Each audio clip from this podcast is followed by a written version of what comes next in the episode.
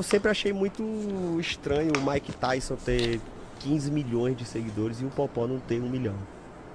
Tá ligado? Verdade. Eu acho que muito a galera baba muito o ovo de fora, da galera de fora, tá ligado? E acho que fora também eles tratam melhor seus campeões, tá ligado? Porque é, é, Mike Tyson lá é o Popó é o ídolo. Popó, pô. O Popó, o Popó é tetracampeão mundial, pô. Popó é maravilhoso. O Popó não tem 600 mil seguidores, mano. Popó venceu quatro vezes. Ei, mano, é muita alegria ao povo brasileiro, sabe? É a mesma coisa da Copa.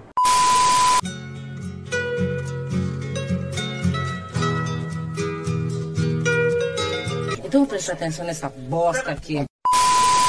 Glória a Deus. Glória a Deus. Jovem, se a vida não cansa de te bater na cara, lembre-se do Whindersson Nunes e mantenha-se de pé. Começa agora o 92 episódio Claudicante de.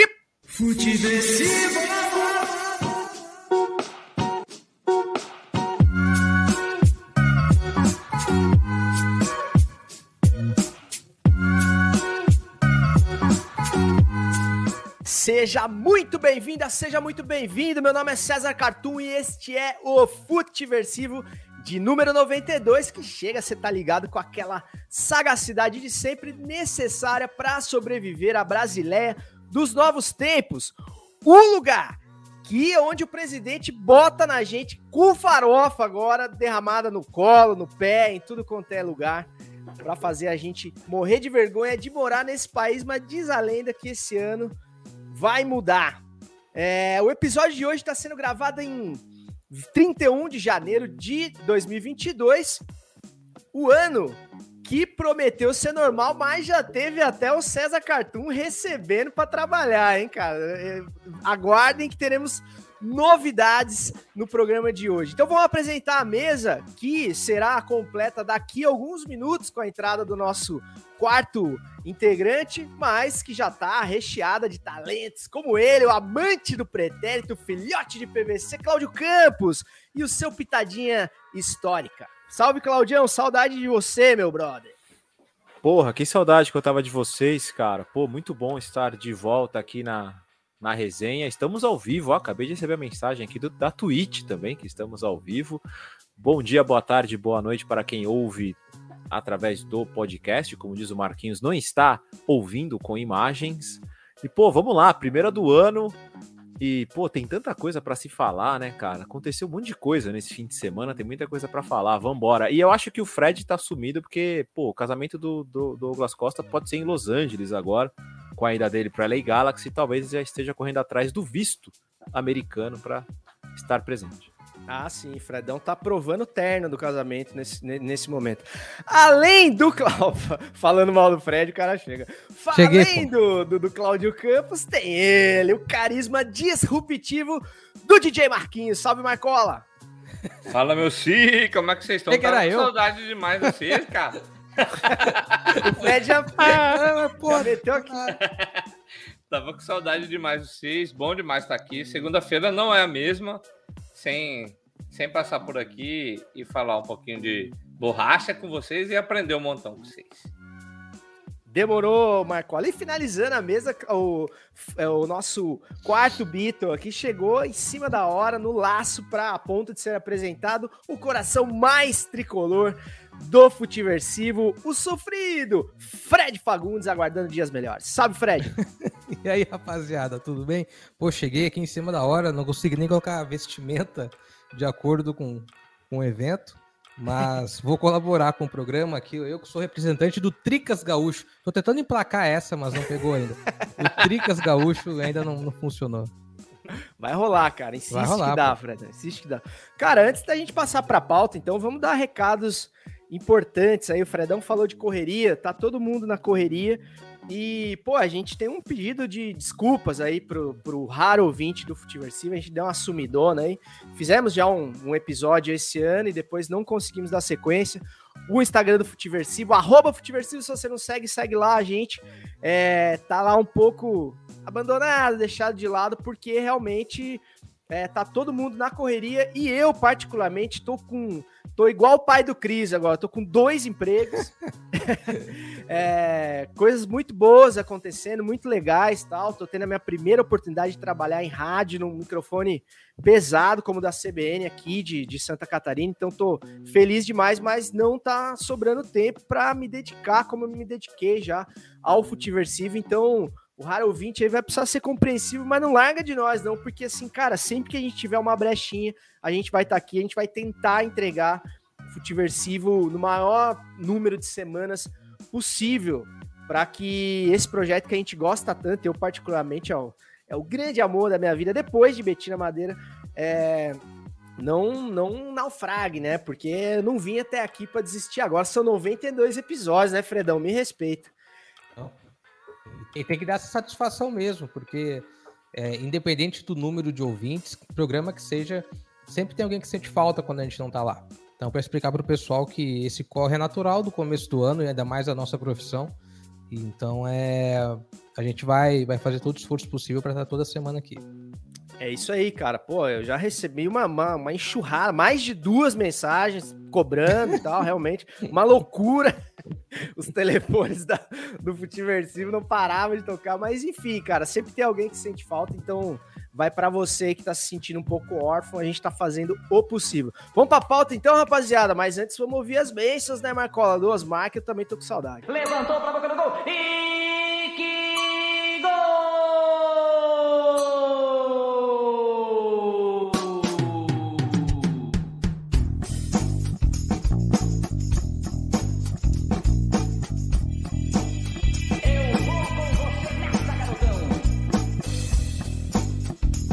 Sempre, sempre, sempre com as bênçãos do mestre Osmar Santos, o pai da matéria, o maior de todos, na minha humilde opinião, é que a gente dá início aqui aos trabalhos do Futiversivo 92, é, falando de futebol, de futebol ou não, política, sociedade, como você já conhece. Mas antes da gente entrar na nossa pauta principal, Futiversivo cada vez mais vai ser temático, temas é, que a gente vai tentar deixar um pouco mais atemporais e tudo mais, para os episódios durarem mais tempo aí, relevantes.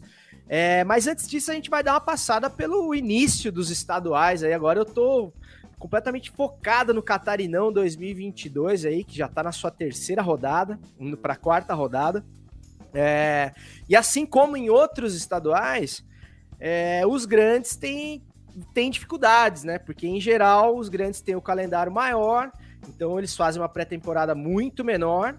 E aí os times, em tese, menores, mais modestos, cara, já estão treinando desde de novembro, dezembro. Então a galera já chega na ponta dos cascos e os times de maior expressão estão penando e os resultados não, não estão vindo, pelo menos aqui. Em São Paulo também tá assim, né, Claudião? Cara, tá, e é exatamente por esse motivo, assim. Claro, é, muitas mudanças, clubes com focos diferentes, né? Você vê o Palmeiras já usando os reservas em função do Mundial de Clubes, o, o, o, o, São Paulo também fazendo diversas trocas por questões físicas, assim como o Corinthians, mas o principal fator que pega muito, e eu percebi isso assistindo o jogo no estádio contra a Ferroviária, é o fator físico. Você vê times mais entrosados também, mas fisicamente é, é, é você sente uma diferença. Que, claro, né, é interessante, que aí, com o passar do tempo, com o passar do campeonato, as coisas vão balanceando e lá na fase final a gente percebe que, que, que os grandes acabam sobressaindo. Mas querendo ou não, para os menores, né? Porque a gente tem essa visão dos grandes de achar que o estadual não vale nada e esquece de 16 equipes que têm o interesse de se manter, de se sustentar jogando a primeira divisão e tudo mais, e a gente acaba esquecendo. Então, isso, o começo de campeonato para esses times é de extrema importância e placares como uh, os do São Paulo, né, que teve dois placares negativos aí, ou o Corinthians que empatou em casa com uma ótima ferroviária do Elano, você já vê que faz a diferença lá para o fim, onde o time tem como obrigação se manter na primeira divisão do campeonato estadual. Ô Fredão, você acha que dá para botar na conta da preparação física esse mau futebol apresentado pelos, pelos grandes de maneira geral? É, nos estaduais do Brasil?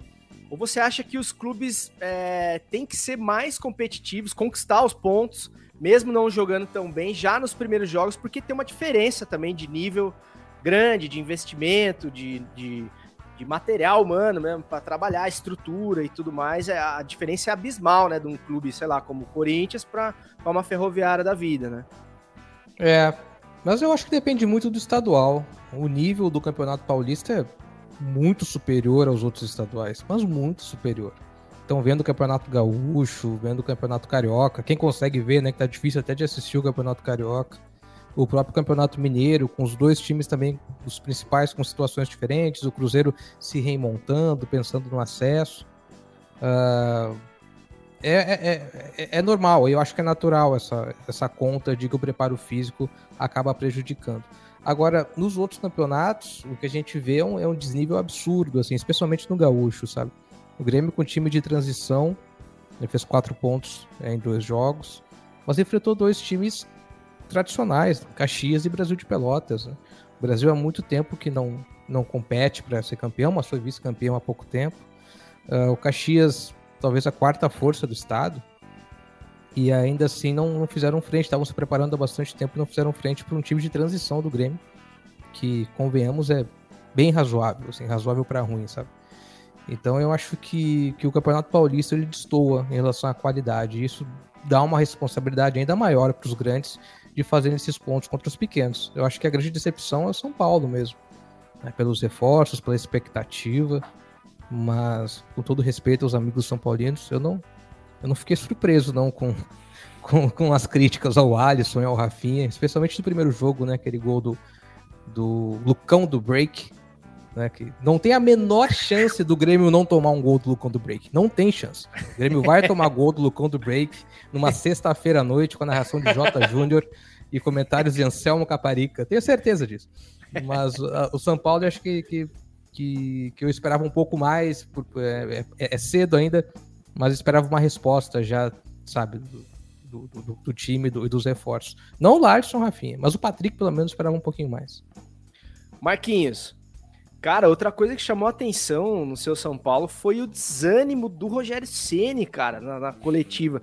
Parece que ele já tá no, no, último jogo da temporada, não no segundo, cara. Você acha que ele não ele, ele desanimou, cara? Cara, eu, eu acho que desanimou, assim como nós, torcedor também. não só ele. Porque, cara, eu também não esperava. É, eu não me surpreendi, assim, e não é nem pelos pelos gremistas, mas pelo que o São Paulo vinha fazendo e baseado no, nas, nas é, teorias esdrúxulas que nós tivemos, o São Paulo vai pagar pelo preço que ele fez eu não conseguir concretizar minha teoria que o Pablo ia bem esse ano no São Paulo. Você vai, na verdade, ele vai bem lá no Atlético Paranaense. Você pode, pode ter certeza disso. Mas o Rogério Ceni, cara, eu, eu ouvi um amigo falando esses dias que o Rogério que o time tá apático e que o Rogério Senna ainda não é um técnico. Eu discordo dele não, ainda não ser o técnico, mas eu acho que ele vai carregar essa essa cruz de não conseguir ser técnico do São Paulo por muito tempo ainda, se é que ele vai conseguir se firmar no time em algum, em algum momento, assim, saca? É, o, o Claudião, o, o, Rogério parece que ele tem uma, uma inabilidade, assim, para para lidar, né, com essas cobranças, com essas entrevistas. Ele não é um cara que tem muito a malemolência ali de saída da, das cascas de banana do, dos repórteres, né? Parece que ele não, ele tem uma dificuldade muito grande de lidar com isso. E quando ele, parece que quando ele era atleta, ele, ele tinha uma capacidade maior do que agora que ele é que é que o trampo dele é isso mesmo, assim, né? Tipo, administrar o grupo, assim. Ele parece que ele expõe o grupo, que ele expõe as parece que ele se mostra realmente não acreditando no projeto, que é o projeto dele mesmo. É, o, o, Rogério que segurou a bronca muitas vezes no São Paulo já é um Rogério mais velho como jogador e capitão do São Paulo. Né? O jovem Rogério também era um pouquinho difícil de lidar. Né? Uh, é, é, o Rogério que ah, por muitas vezes foi citado como culpado por não aceitar o Ricardinho no São Paulo, né? Quando o Ricardinho sai do Corinthians para São Paulo, aquela coisa do salário, do, do trezentinhos e tal, né? Que o, dizem que muito disso vinha do Rogério Ceni.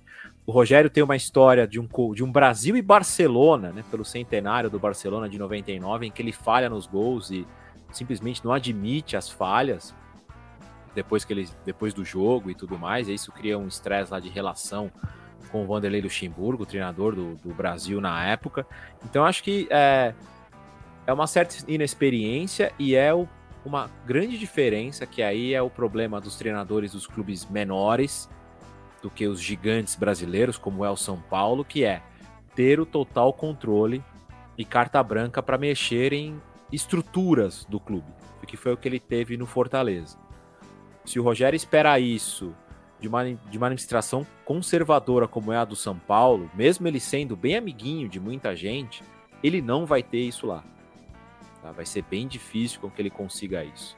Então ele não vai conseguir trazer os jogadores que ele bem entende, que ele indica, porque existem outros filtros, outras camadas e outras tomadas de decisão. Uh, o poder da palavra dele não é a definitiva. E isso fica claro que ele não consegue lidar. O Rogério foi campeão brasileiro pelo Flamengo sem abrir sorriso. Era uma coisa pesada ali no banco, mesmo sendo campeão brasileiro. E eu acho que ele transmite isso, essa tensão ele tem transmitido Aliás, é um tema, né? Essa tensão de treinadores mais novos, né? Porque teve uma, teve uma coletiva aqui só passando por um outro aí, que a gente vai falar provavelmente, que é o Silvinho. É, é um, é, é um claro despreparo de relação interpessoal com jornalistas, né? Eu acho que o Rogério e o Silvinho sofrem disso.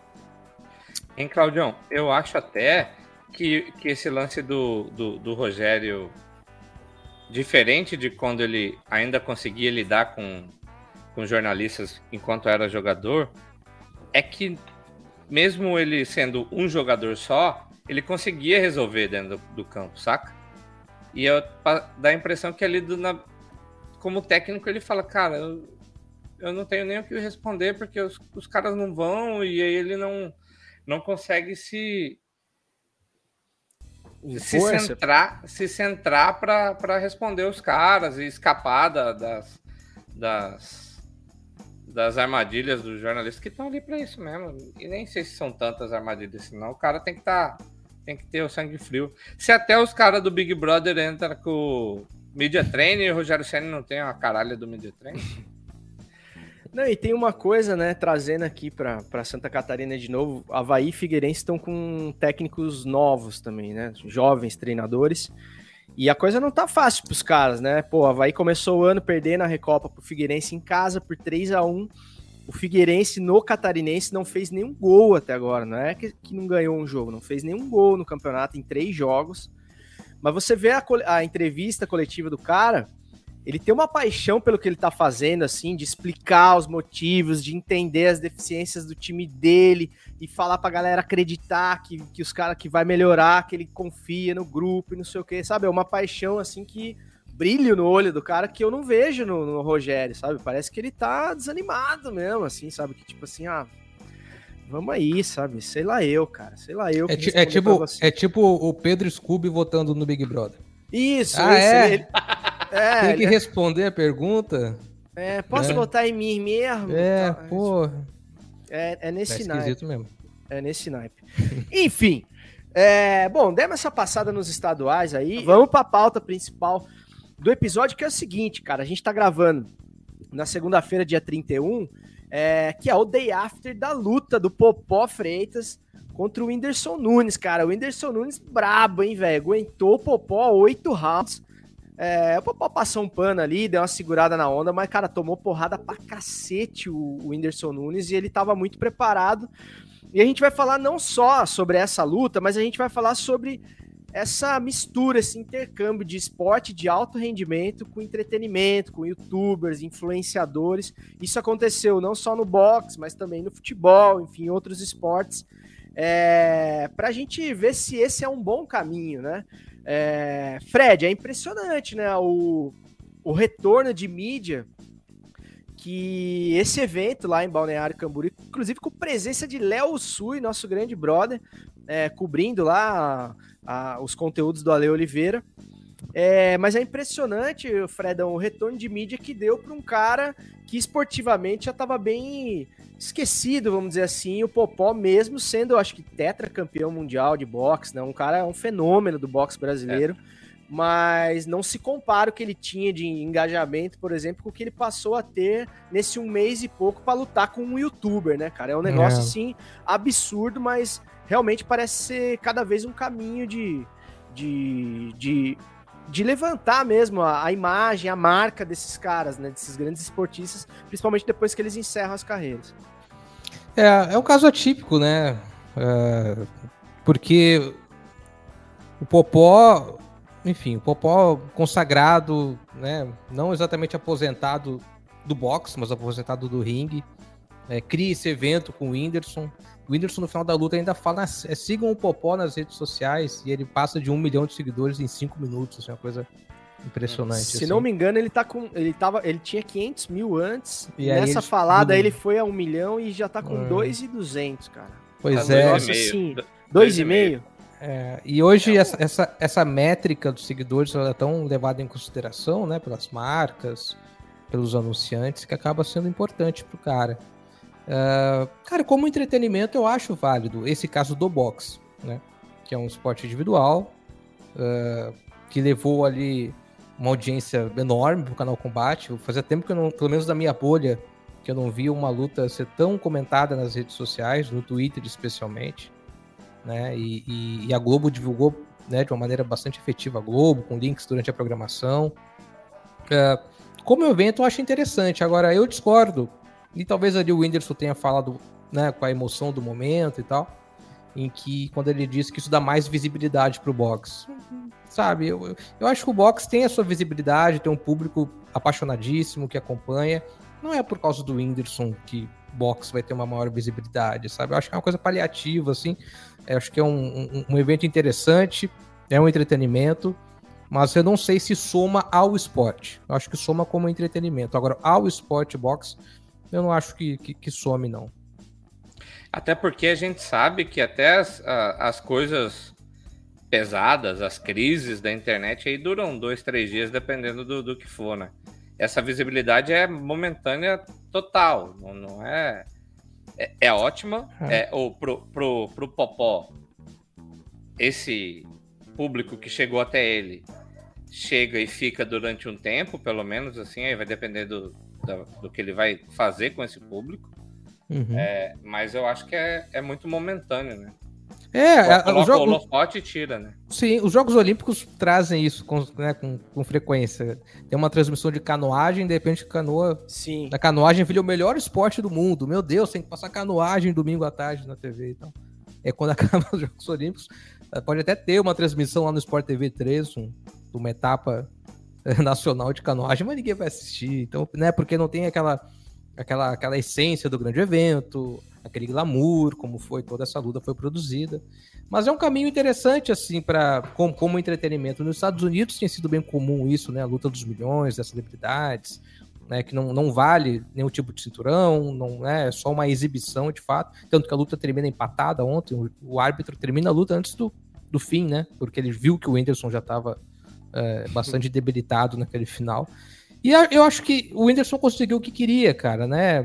Todo nesse processo dele de recuperação da depressão, ele queria cumprir mais uma etapa, mais uma conquista. Ele foi, comprovou que podia, conseguiu. E ele claramente é um cara que que busca sempre um degrau acima de um desafio. Porra, você subir no ringue com o campeão mundial é um puta de um desafio, né, cara? Então eu acho que ele, ele, ele saiu muito bem dessa. É, ah, se eu não estou enganado, Fred, a partir do, do terceiro round, nenhuma foi mais até o. Era 20 segundos, 13 segundos, 30 segundos, ia sobrando uns segundos assim, ele tira. Vai falando, não, vamos, vamos, vai morrer aqui o homem. A hora que ele dá aquela tonteada, né, cara? Dá um É, gritinho, eu- né, ele toma no queixo, Deus. né? Pô, no Ah. queixo é foda, né? E Dá o cara dá aquela. Ai, ai, ai. Porque, pô, imagina se machuca o moleque de verdade, assim, né? Daria um puta de um BO também. Ô, Claudião, sobre isso que eu queria falar contigo, cara. Quero saber o que, que você acha sobre essa mistura aí, essa mistura do Brasil com o Egito, do, do esporte e entretenimento. Porque, assim, ó, o Whindersson, ele é um youtuber e ele é um comediante. Mas ele não subiu no ringue com o Popó pra fazer graça, cara. Ele treinou, ele se preparou, ele, ele ficou com corpo de boxeador, cara. Ele era um moleque gordinho e tal. Você vê o Whindersson dos, dos primeiros DVDs dele, shows de, de stand-up. Ele era um cara McDonald's e tal. E, pô, ele virou um atleta pra, pra encarar o negócio com seriedade. É, você acha que tem que ser nesse molde para que também não fique uma coisa desrespeitosa que o cara que de fato dedica a vida dele àquele, àquele esporte lá para não virar zona, né? O cara subir lá e ficar dando tapa na, sabe, coisas do tipo ali que também, é, pô, o boxe é a nobre arte, né, cara? É um esporte, pô, das antigas, centenário e tal. Então, vamos, respeita, né? Acho que tem que ser por aí, né? É, eu, eu acho que o, o evento foi muito mais uma celebração da história do Popó, de um, acho que é importante por pensar num país que já teve Éder Joffre, não lembra do Éder Joffre, já teve tenista como Marista Bueno e nem lembra da existência dela. O povo já tá esquecendo do Guga, a gente se não fosse a Fórmula 1 todo domingo aí pra gente, provavelmente esqueceria de Ayrton Senna. Acho que essa celebração foi super legal como evento e tudo mais. É, para mim, tá? Trabalho com esporte há 16 anos, que há 7 anos visito clubes de futebol, categoria de base. Para mim, toda a participação de um youtuber no esporte, por mais que ele treine um ano e ele já atinja um contato com o esporte profissional, ele é desrespeitoso. Tá? Para um boxeador que treina por 10 anos conseguir lutar com um campeão mundial é um em um milhão. Então foi a fama do Whindersson, foi a grana dele e até vamos ser bem claros aqui, né? Que a gente já conversou aqui com o André Barros, com a gente conhece o Léo, é, todos aqui trabalham com comunicação, que acordos publicitários fizeram com que isso acontecesse. Né? Não é de interesse esportivo nenhum. É, provavelmente não vai ter legado nenhum para o esporte, para o boxe. Até, a, até uma coisa que eu achei que eles poderiam ter feito que é, ok, Uh, vai ter a luta como evento final, mas pô, as lutas anteriores podiam pegar campeões estaduais, galera que tá bem ranqueada e fazer um evento para celebrar o esporte. Nem isso eles fizeram. Então, é, para mim acaba sendo desrespeitoso com quem tá no dia a dia. Infelizmente, por questões de imediatismo das redes sociais, né, nessa nova cultura que a gente vive, Cara, semana que vem já tem Palmeiras no Mundial, ninguém nem vai lembrar do Popó, ninguém nem vai lembrar, sabe? Tipo, vai começar outros eventos e infelizmente a coisa vai andar e não, provavelmente não terá legado no esporte. Caso o Popó, junto com o Whindersson no futuro, e aí só o futuro vai trazer, inicie um projeto com mais investimento, que o cara abrace a ideia, que ele tenha curtido, porra, sensacional. Caso contrário, foi um evento aí que ajudou o Whindersson, uh, ele solta um tweet hoje bem, né? Ah, foda-se a opinião de vocês, barato sobre ontem. Tipo, puta, e não é assim, cara, sabe? Tipo, tem, tem muita gente né? especializada né? dando opinião. É, é, os tweets em letras maiúsculas do Popó, exaltando o Whindersson, a gente também percebe que é uma coisa pós-evento, alinhado com publicidade. É, é então, assim, qual vai ser o legado dessa parada? Porque muita gente ganhou grana, mas o boxe talvez não tenha ganho nada com isso. Para mim é a minha única preocupação. E isso vale para os outros esportes: futebol, futsal, basquete, enfim. Tipo, que legado essa galera tá deixando? Se essa galera consegue ser inscrita no bid para jogar campeonato, participa de torneio e tudo mais. O que, que essa galera tá deixando de legado para quem tá se matando no dia a dia, sem salário, é, atraso de pagamento, às vezes sem refeição em centro de treinamento? Que, qual é o legado que essa galera tá deixando? E para mim, do que eu vejo, é zero praticamente nada, pro esporte. Para eles, para as redes sociais, engajamento é do caralho. Pro esporte é bem pouco. É, é, uma coisa que eu, que eu vi ontem foi até em cima da, da fala do Whindersson, e eu tinha visto, não, é, confesso que não me lembrava, que o Esquiva estava é, cogitando vender, leiloar a, a medalha dele por conta da grana, que tava, não estava precisando.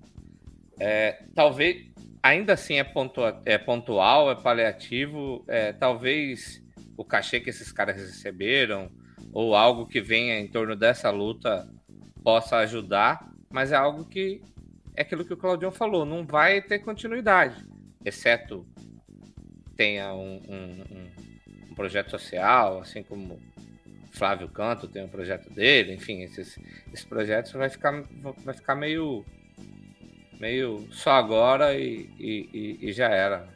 E aí no final até, até rolou um, um negócio que, que, eu achei estranho, que o, o Whindersson criticou o Logan Paul, é, o, o, Popó criticou o Logan Paul e, e, a luta, e aí no final o Whindersson desafia o Logan Paul. E hoje o Logan Paul respondeu, ficou... para esse fim ficou mais com cara de mídia, assim, mídia mesmo, mídia por mídia, engajamento por engajamento. A gente viu, quem, quem assistiu percebeu que o narrador da, do, do, do combate estava visivelmente incomodado com o tiro limpo e ficava fazendo algumas piadas, gritando na hora que ah, mas quem é que não se incomoda com É, o tiro é, né? Deus. vamos- o, tiro limpo atrapalha a- a- as transmissões desde a banheira do Gugu, né, cara? O tiro limpo tem um histórico de atrapalhar. O tiro aí. limpo Mas é. É, eu, eu, vou, eu, eu vou te falar assim que, cara, eu gosto, eu gosto do humor do tiro, Tiririca e do Tiro Lipa. Mas é aquele humor pontual, porque se você passa. Igual, a gente assistiu ele, eu assisti, 3, 4 horas, dá vontade de jogar o controle na TV. Não, não dá, não. Não, dá, mano. E aí, cara. E essa Não, e aí- luta tinha que ser em Balneário Camboriú, né? Ah, mas é a cara, é a cara de É Balneário a Camboriú. cara de Balneário Camboriú, né? Com o show do Wesley Safadão, com toda. Tudo que o novo rico precisa. É impressionante, né? a cafonice, né? É, bem, bem breguinha, cara, na minha humilde opinião, assim, né? Pro meu, pro meu gosto, né? Pro meu gosto. Mas, enfim, o mundo tá cagando pro meu gosto e, enfim, como evento, acho que foi muito válido. Mas, pô, bem legal isso aí que vocês pontuaram, cara. Eu sempre achei que, tipo assim, ah, a proposta é essa mesmo, de criar esse, esse boom momentâneo. E aí, é aquele negócio, né, cara? Tudo bem que vai passar esse Aue em uma semana, mas, pô, se alguém me desse 2 milhões de seguidores assim, falar, ó, César, eu vou te dar e vou vazar, beleza? Você quer? Porra. Aí depois, né, é- cara, me- eu mas vou é me virar, vou fazer dancinha, sei lá o que eu vou fazer pra tentar manter uma galera Esse é comigo e tal, tentar, né, a partir daí conseguir alguma coisa, mas realmente fica com aquela cara de chevette arrumado pelo Luciano Huck, né? Depois fica a airfryer lá no, no porta-mala É, do chevette, Luciano trás. Huck vai embora, e aí você não Cadeira. consegue botar uma mochila no, no porta-mala, porque, não- porque tem uma airfryer lá que o Luciano Huck instalou pra você, sei lá, vender frango PlayStation frito. 3. É, Arrebenta Cara- a bateria cara do tem uma carro. foto, cara tem uma foto com uma coisa de videogame e o cara transforma o carro do isso, fliperama. isso, isso. Não, o é, cara, tipo, não. não, era do meu sobrinho, né? É igual aquele, aquele decora da GNT. Ah, eu gosto de futebol. Põe É. uma grama Pô, artificial, um então, no campo, é, quarto grama do cara. sintética no quarto da criança. Sujeira que O faz. portão virou uma trave. É, É muito literal, né? Os caras pegam aquilo e, mano. 15 é, mil reais a agora- placa de grama na Tokstok. Sejamos justos, né? Porque o, o, o Popó tem muito projeto social voltado pro Verdade. boxe. Ele é um cara que, pelo esporte, ele tem feito muita coisa depois que encerrou a carreira. E que ele aproveite esses seguidores aí, os investidores, uma galera interessada, para abraçar. Até porque a gente tem vindo numa sequência depois de Tóquio de grandes empresas abandonando esportes olímpicos, né? Uhum. É, praticamente saindo aí de campeões, de campeões, né? Não só de pessoas que participam da, né, de campeões olímpicos ficando sem patrocínio por um ciclo que é mais curto, porque a Olimpíada, como diz o, como dizia Fernando Vanucci, está logo aí, né? Lá, é, daqui a pouco aí, então é, é- é um, é um risco, né? Infelizmente os esportes olímpicos sofrem disso e o boxe tem sofrido bastante. Mas, Cezão, é exatamente é, é isso. É, Eu acho que a gente concorda também. É que precisa aproveitar, precisa ter algo pós-evento. Sim, sim, sim. É, o, Só- o problema é o papo só furado também, né, Barquinho? O problema é, é sair é. da luta, e é isso que me incomodou. Como evento, pô, divertido, bacana, legal. O problema é você sair da luta e meter uma dessas. Ah, estamos dando visibilidade ao boxe, esse É, esporte maravilhoso. Tá, tá ligado, Pegar o cara? confete É- e se jogar, né? É, você vai dar visibilidade pra quem? Vai o Casimiro que vai lutar a próxima luta? O Fernando Castanhari? É, só se for Eu essa pago o pay-per-view se for, hein? Eu pago. Se for o Peter Jordan e o Ei Nerd, aí eu torço pro, pra qualquer pessoa A- a- bater aliás, aliás, vocês vão lembrar, né, cara? O MTV, a MTV já fez isso com massinha, né? O Celebrity Putz, Death era Match. muito legal. Era muito legal. Celebrity Death Match. Era muito O legal. cara. Twitter já tava pedindo Felipe Neto versus Anderson Silva hoje. Porra, essa seria linda também. Legal. Ah, e- Cara, e- mas e assim- essa- não, só uma coisa, né, sobre essa possível luta, né? Imagina a coletiva, né? Haja voz fina, né? Os dois da coletiva com voz fina. né? Anderson Silva e Felipe, Felipe né? O Gui Vendrame tá falando aqui sobre a questão do legado. Seria possível que um dia o Brasil, que um dia no Brasil a gente consiga agregar profissionalização do esporte com educação básica e superior. Fala, Claudião. Não, nós não temos Ministério dos Esportes mais. E, bom, os últimos ministros da educação, acho que Da não estão educação. preocupados com isso. É. Então, Na acho educação que a curto temos, prazo, a- a no curto prazo a resposta é não, né? E o, não tem Ministério da Cultura também, mas tem um responsável lá que era um péssimo ator de malhação. Então, não sei se o caminho é bom, pelo menos até o fim desse ano. Ô, Claudião, longe de, de mim te corrigir, né, cara? Mas o é, péssimo ator em malhação já é uma redundância, né? A gente não precisava nem. Pô, discordo, cara. Discordo. Tem, teve- tivemos bons talentos por lá. Tivemos bons talentos. O Luciano Marino tá aqui que Não, já não, saíram bons atores, é verdade, é verdade, tem Teve, razão. teve bom, teve Cláudio. Heinrich. Cláudio o- o- quem, o quem não se lembra do, do índio li o de Uga livro. Uga? Pô, É. bonito isso. Li num livro. Lembra? Isso. É, ô, bonito isso. É muito bom, né? O índio de Uga Uga, né, cara? Mocotó, estão falando do Mocotó aí também. André Marques, Mocotó. Mocotó, Grande, né? Luigi o Danton Mello, que era É. o Virgem Pericles. Né? Pericles. É. Pô, olha aí, cara. Pô, Malhação, primeira safra, temporada, né? prati- o- o praticamente o Uhum. praticamente o Ajax, é a cutia da TV. E era 95 ainda. É, o Ajax de 95. ó. Não, era bom, era, era, é, pô, aí depois, né? é, e tinha os clássicos, o Nuno Léo Maia, que era o professor, a Silva Pfeiffer, era a diretora. Ah, mas o. Nuno Léo Maia não cara. foi lançado a malhação, né? Não, dá não, mas trabalhou. O, Nuno Gre- Léo o Maia que- homem que- de que- tu. Que treinou Londrina, né? Nuno Léo Maia treinou Londrina uma ou duas temporadas. Treinou Londrina. É. Aqui o Luciano Marino fez uma pergunta pra gente. Grande se essa luta do Popó e do Whindersson superou Maguila e Holyfield. Não. Maguila, coisa. Pô, aquela, o Maguila foi, foi, foi, foi sacanagem com o Maguila, né, cara? Eu tava ontem conversando isso. Com o O Maguila? Maguila, é, com- quando botaram ele pra lutar com o Holyfield, ele tinha que pegar um cara de menor, cara. Pegar uns caras, sabe? Eles botaram logo com o Holyfield, bicho. Ele pegou Né? o Foreman também, né, cara? Também depois o um cacete Forma do Foreman. ainda. E... Pô, eu lembro do Luciano do Vale essa luta até hoje, cara. Assim, É, ele- não ele vi, que era muito pequeno, né, mas o Maguila. depois. É, Ele que inventou era, o Maguila. era o empresário do Maguila. Era o empresário do Maguila, né? Tinha, tinha É. isso.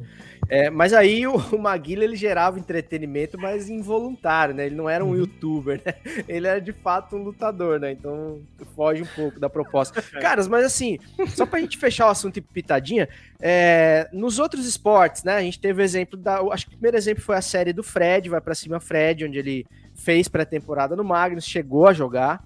É, aqui no Sul tem o Duda Garbi, que fez o Duda Vai a Campo, onde ele treinou também. É, foi inscrito no BID aqui no Zequinha de Porto Alegre, acabou não jogando, ele se contundiu ali no final da série, acabou não entrando em campo, ficou bem frustrado também, que era o fechamento do roteiro da série, acabou não rolando. É, e tem os exemplos mais esdrúxulos, tipo Cartoloco e tal, né? Que daí já era uma coisa mais de, de zoeira mesmo, no, treinando no Resende. É, vocês acham que vale o mesmo que a gente falou aí pro box, ou, ou é pior ainda, ou em alguns casos dá pra gente considerar positivo essa, essa mistura, essa mescla? Cara, eu, eu acho que, assim como essas lutas de, de exibição, vão muito da, da clareza e da transparência de quem participa, sabe? E pra quem aceita também. Eu acho um puta papo furado do Resende, do São José, é, argumentarem que comercialmente pode ser bom pro clube, trazer visibilidade e tal, sabe? Cara, isso. É que se ganha seguidores, perde seguidores quando termina a série, então não faz diferença alguma, sabe? Então é. É, e para o cara que se propõe a fazer isso, a realizar o seu sonho, a trabalhar e ganhar a grana dele, né? Porque ninguém tá fazendo isso de graça, claro. Eu acho que, que vai muito da, da, da, maneira como ele leva essa situação, se ele leva com seriedade mesmo ou não. Porque a maioria a gente sabe que não leva, sabe? A gente sabe que uma maioria vai ali por um contrato comercial, uma publicidade, uns seguidores, etc e tal. Mas tem, tem, tem, tem bons nos comentários aí. Tem bons, bons Pato atores. Corinthians, aí. é muito bom. Pato no Corinthians, que era jogador. O Pato fez jogador malhação também, né? Junto com o Claudio Raio. Pois é. Fez. O Ronaldo fez. O Ronaldo conhe- conheceu Aliás, a Ronaldo. Suzana, Ronaldo, é, Suzana, Ronaldo- Suzana Werner, não. Ronaldo, A Su- Ronaldo Susana Werner, não. é que é a- É, a Suzana Werner, cara. É, Suzana a- Werner, É, pô. Suzana Werner, eu É, confundi com é, Suzana Suzana Vieira. Werner. Suzana Werner. né? Pô, Suzana Vieira não. Suzana. Suzana Vieira não jogou no time do colégio da Renato. Malhação. O Renato fez participação em Malhação. O Renato Ele- fez. ele- é, é, você fez. que é, Bom, é, é noveleiro, nós que nem eu, saímos- Fred, o, o Renato ele fez participação em 4x4 com Também no 4x4. núcleo de Marcelo Novaes e Letícia Spiller, que era um crush que eu tinha na, na adolescência, então marcou Aliás, muito. a aliás o, o, o, o, o nome do Marcelo Mecânico Novaes Raí, lembra? Mecânico Era Raí. Raí. Aí, É. tá vendo? Exato. E ela, seja, e ela, e ela, e ela era Babalu. Babalu. Babalu. Chegamos à conclusão que a Babalu. Malhação é um espetáculo, né? Pra sempre aqui, tá? Espetáculo. Será que tem no Globoplay? Ai, ai. É, cara, vamos, vamos pro pitadinho então. Ou vocês têm mais algum apontamento aí sobre futebol, entretenimento? Eu queria falar também da, do, do pré-lançamento do, do, do Casimiro, do, da série do Neymar, que tá nessa, tá no mesmo balaio aí, mas aí a gente pode deixar de repente pro quem indica, porque daí a gente tá falando de conteúdo, né? Não de, de evento Beleza. esportivo propriamente dito. Vambora então, pitadinha. Partiu? Partiu. Pitadinha histórica. Reticências, três pontinhos, fecha conchetes, abre aspas, underline, interrogação. Bom, vamos lá. A gente tá falando de jogador influencer, jogador de mentira, atleta de mentira e tudo mais. Eu vou trazer uma história bizarra que pô, pouca gente sabe, cara, mas isso realmente aconteceu, que é a história do Carlos Kaiser, que o Carlos Henrique Raposo, né, como é o nome de verdade, ele aparece nos sites e no, Wiki, no Wikipedia como suposto ex-futebolista brasileiro. Eu sei que tem muitos que podem ser chamados assim, mas esse é oficialmente um suposto ex-futebolista brasileiro. E o porquê disso? Porque ele passou mais de 20 anos enganando times do Brasil e do exterior, e entre eles os quatro grandes do Rio, ou seja, ele tem passagens pelo, pelos quatro grandes clubes do Rio, fazendo parte dos elencos e nunca jogando. Ele até fez parte da categoria de base do Botafogo e do Flamengo, de acordo com a história dele, que vai saber também se é verdade. Ele sempre teve um bom preparo físico, e ele, através de esquemas com jornalistas, olheiros e tudo mais, ele conseguia entrar nos clubes com contratos curtos, fingindo ali tratar de uma lesão e tudo mais. E toda vez que ele, em teoria, voltava, ele fingia novamente uma contusão, ou em casos mais graves, ele tinha um esquema com um dentista carioca, em que o dentista fazia ali um atestado de infecção em um dos dentes e, e aí ele ficava de fora por alguns períodos, e aí logo depois ele era dispensado, mas aí vinha de novo uma estratégia ainda mais ousada dele conseguir comprar matérias nos jornais, em parceria com jornalistas, de falar que ele tinha jogado no México, tinha jogado na França e tudo mais, e que estava voltando. E aí algum clube abraçava a ideia, e lá ia o Carlos de novo fazer uma pré-temporada, se preparar e nunca entrar em campo. Vou trazer aqui um depoimento dele, que é muito interessante, é recente até. Ele fala: Minha estratégia para não jogar era simples. Primeiro, você tem que ter na cabeça que era uma época sem internet e sem exame de ressonância magnética. Então eu simulava lesões em treinos. Às vezes combinava com algum zagueiro de dar uma entrada mais forte. Aí tinha aquela si- simulação marcante. Ou às vezes sentia uma dor muscular de verdade. Como não tinha exame, palavra de jogador valia mais que a palavra do médico. Tem uma foto dali. Tá aí ao lado de Paulo Roberto, lateral, e Renato Gaúcho, cara. Pô, ele rodou mesmo, ele ficou famoso. E a história é tão bizarra que foi feito um documentário. Tem até o cartaz aí do documentário, que é um documentário feito por um inglês. Que ao conhecer a história contada pelo Tim Vickery, né, correspondente da BBC e que faz programas no Sport TV, o cara se interessou tanto pela história que ele fez um documentário que é Kaiser, né, o maior jogador que nunca entrou em campo, o maior jogador que nunca jogou futebol. Então, até inspirado nessas histórias de influencer fazendo parte de elenco, cartoloco e tudo mais, trouxe essa pitadinha de algo que realmente aconteceu. O cara conseguiu, por mais de 20 anos, fingir ser jogador de futebol aqui no Brasil. Cara, essa história é sensacional. É inacreditável, mas ela é muito É foda. sensacional. O Renato tem uma participação, né? o- o- muito grande né, né, nessa, nessa farsa, vamos dizer assim, porque ele meio que adotou o Kaiser e o Kaiser era até uma espécie de sósia do Renato. Tinha aquele mesmo estilão, mullets, um porte físico parecido. E em muitos momentos o, o Kaiser se passava pelo Renato Gaúcho, entrava em festa, em night. E cara, puta do cara de pau, né? Mas assim, ele era uma pessoa tão carismática, tão gente fina, que nesse documentário você tem declaração do Júnior, do Zico, de caras muito sérios que falavam assim, meu, Bebeto, não tinha como desmentir o cara. O cara é tão legal que a gente fala, mano, vamos aí, leva o cara, vamos com a gente, e boa, porque ele era o cara da resenha, o cara que resolvia os BO, cara que ia buscar lanche, cara que agitava a mulherada nos hotéis, não sei o que e tal. Então, ele era um cara necessário pro grupo ali, né? Ele era um Eu cara tenho- de grupo, literalmente. Eu tenho um ex-chefe que toda vez que eu encontro ele fala assim, cara, meu sonho era ganhar muito dinheiro e contratar você, fulano, ciclano, só pra ficar lá, não precisa nem trabalhar.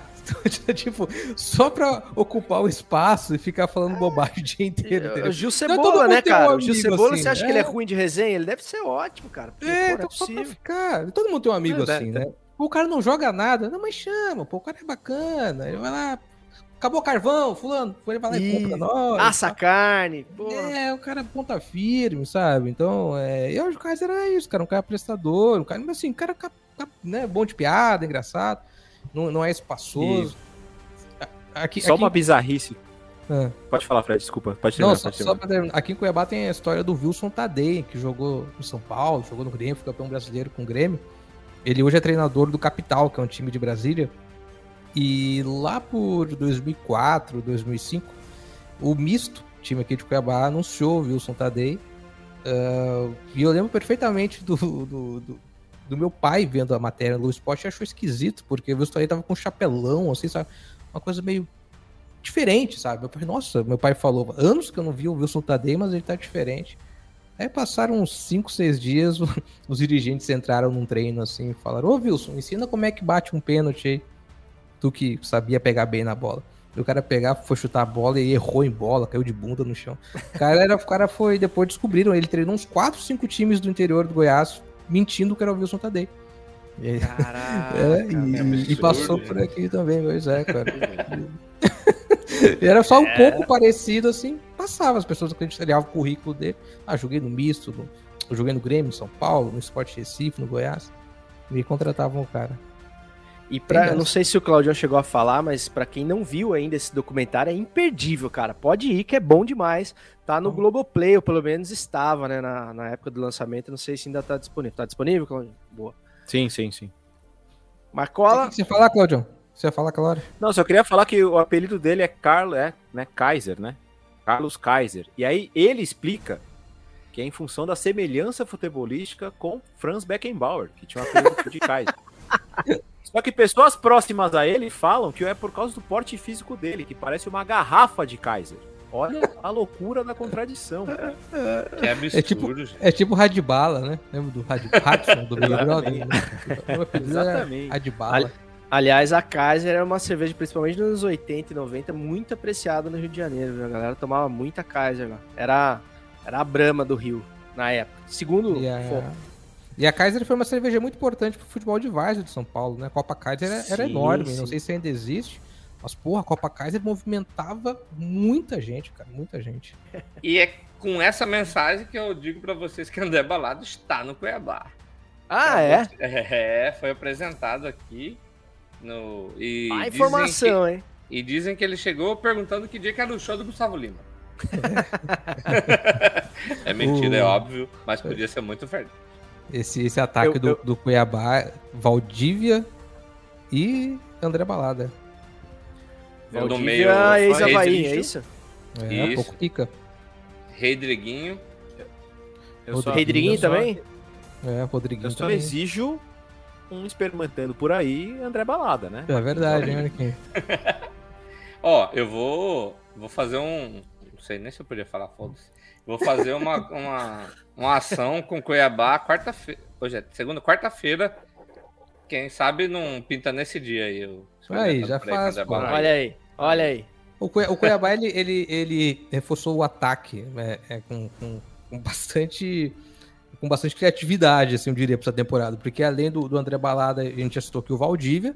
Criatividade ex-Havaí, do, da diretoria. Paulo, da diretoria, claro. Ah, bom. Porque foram nomes assim que realmente eu fiquei surpreso. Eu não sei se vão dar certo. Agora, é, o André eu acho que pode dar certo. O André é um, é um cara que tem uma arrancada muito boa, né? Quando ele chega nos times, depois ele acaba perdendo um pouco de ânimo. Não sei o que, que exatamente acontece. O, o Rodriguinho chegou, tá fazendo gol, já fez dois gols. É, né? E veio do Bahia, né? Depois de uma temporada ruim, mas é um cara que no Corinthians mostrou que é um bom jogador. No Grêmio tem uma passagem razoável. E o Everton, o Everton que Everton Cardoso, que começou muito bem no Flamengo, Cabeça passou de São Minecraft. Paulo. Cabeça de- Na época tinha o Everton é, Cebolinha no Grêmio, ele era o Everton sem bolinha.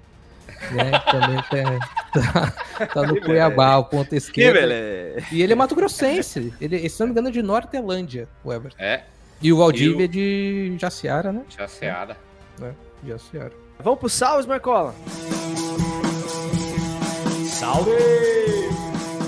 Salves finais para encerrar o episódio 92 do Futiversivo. Muito bom estar aqui de novo fazendo esse episódio com vocês, com a galera do chat aqui, a nossa meia dúzia de seis aqui que tá sempre com a gente, cara. Obrigado aí por não desistir do Futiversivo. Se você não segue ainda o Futiversivo, segue lá no arroba Futiversivo no Instagram, porque é o canal que a gente usa para informar, sobretudo o, o dia e horário das gravações e tal, para você conseguir colar com a gente e contribuir com o nosso conteúdo, que fica muito mais legal quando vocês estão aqui.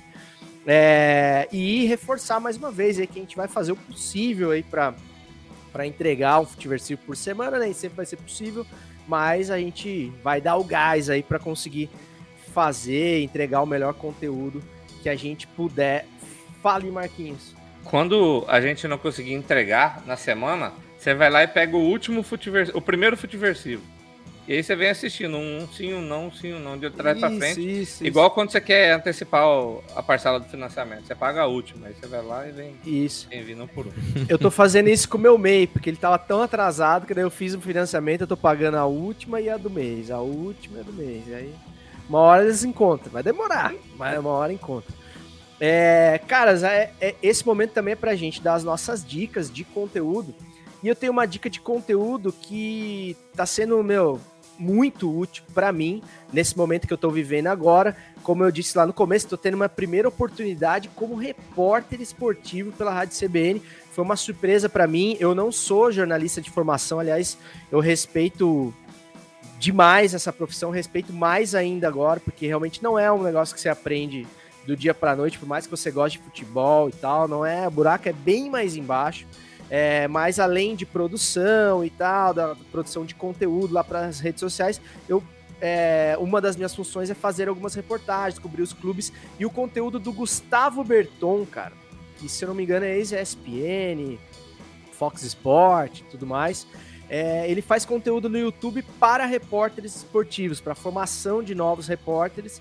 E ele, cara, entrega várias barbadas assim para quem tá começando, pegar a manha de onde você tem que se posicionar quando você chega no CT, na coletiva, como é que você introduz a pergunta e tudo mais, toda aquela cancha do, do, do jornalista que, que, como eu disse, não é do dia para noite. E ele faz um conteúdo muito generoso lá, porque ele entrega o ouro de fato. Ele também tem uns cursos pagos e tudo mais, mas tem muito conteúdo gratuito lá do Gustavo Berton. Então, se você também tem vontade de se enveredar por esse caminho aí, da, da reportagem esportiva e tal, do comentarismo, da produção de conteúdo, eu acho que é muito legal de você seguir. E o Gustavo parece ser um cara muito sangue bom também, um, um grande profissional. É, passo para vocês então, quem quer falar aí das suas dicas e dar os seus salvos finais. Bom, eu vou deixar uma dica aqui que o o Felipe Papini postou no Twitter há pouco. Eu não conhecia, dei uma olhada, achei bem legal para quem gosta de acompanhar o futebol francês. É um site chamado Terra de Zizou, em que é um espaço de futebol francês do Brasil. Eles fazem análise de jogos, trazem curiosidades, notícias. Então, para quem é, quer saber um pouco mais de futebol francês, depois pesquise esse site no Twitter, no Instagram também, Terra de Zizou. E para comentar que o PSG foi eliminado há pouco né, da, da Copa da França, é, nos pênaltis para o time mais legal da França, que é o Nice. Ah, o jogo foi 0x0, mas nos pênaltis o PSG foi eliminado com o Dante fazendo um gol de cavadinha no, no último lance. É, ainda. então, Ele conhece os que 2022 franceses. Você acha que eles E conheciam os vocês alemães? achando Não. que 2022 ia ser normal. Que beleza, hein? O Do, Domaruna, gol de cavadinha, numa frieza danada, mostrando que ele conhece os franceses. Da minha indicação aqui, eu quero deixar Sim, pro gordo, o Gordo Resenha do, no Instagram, cara. É um, um moleque que faz Muito bom. a- análises aleatórias. É, ele diz que ele vive na terra do achismo. Ele faz o resumo dos campeonatos de futebol, notícia aleatória, resenha do BBB, e é muito legal. E como ele, ele mesmo diz, então lá é segue o gol! É massa de, de curtir. Inclusive é um cara legal pra gente trazer, né, Marquinhos? Se ele topar, evidentemente, participar do Futiversivo. Bom, vamos lá. Eu vou me autopromover, né, cara? Primeiro episódio do Pitadinha Histórica de 2022, já em clima de Mundial de Clubes. Eu conto a história do Mundial, que seria o melhor Mundial de Clubes da história, mas ele não aconteceu, que foi o de 2001. E eu explico lá o porquê dele não acontecer. O Palmeiras participaria, e não só o Palmeiras, mas também o Deportivo La Coruña do Djalminha, o Galatasaray de Tafarel, Jorge Rage e Jardel, o Real Madrid, o LA Galaxy com Kobe Jones e Lalas, sabe? Seria um torneio espetacular, ele seria disputado na Espanha e não Pô, poderia ser em Balneário, né? O Balneário Camboriú, né, Fred? é. Não, se você quiser, se você quiser refazer ele hoje e chamar de Verão Vivo, cola. Verão vivo era massa demais. Dava, dava pra fazer no Malaya aqui também, no Mano. Dá. Você lembra do Verão Vivo? O Luciano do Vale, eh, do vale cada dia ele usava uma camisa com uma, uma raça de cachorro diferente, assim, né? Uma camisetona branca, lá na, na Praia da Enseada, no Guarujá. E, então tá aí, é o primeiro episódio, já em clima de Mundial.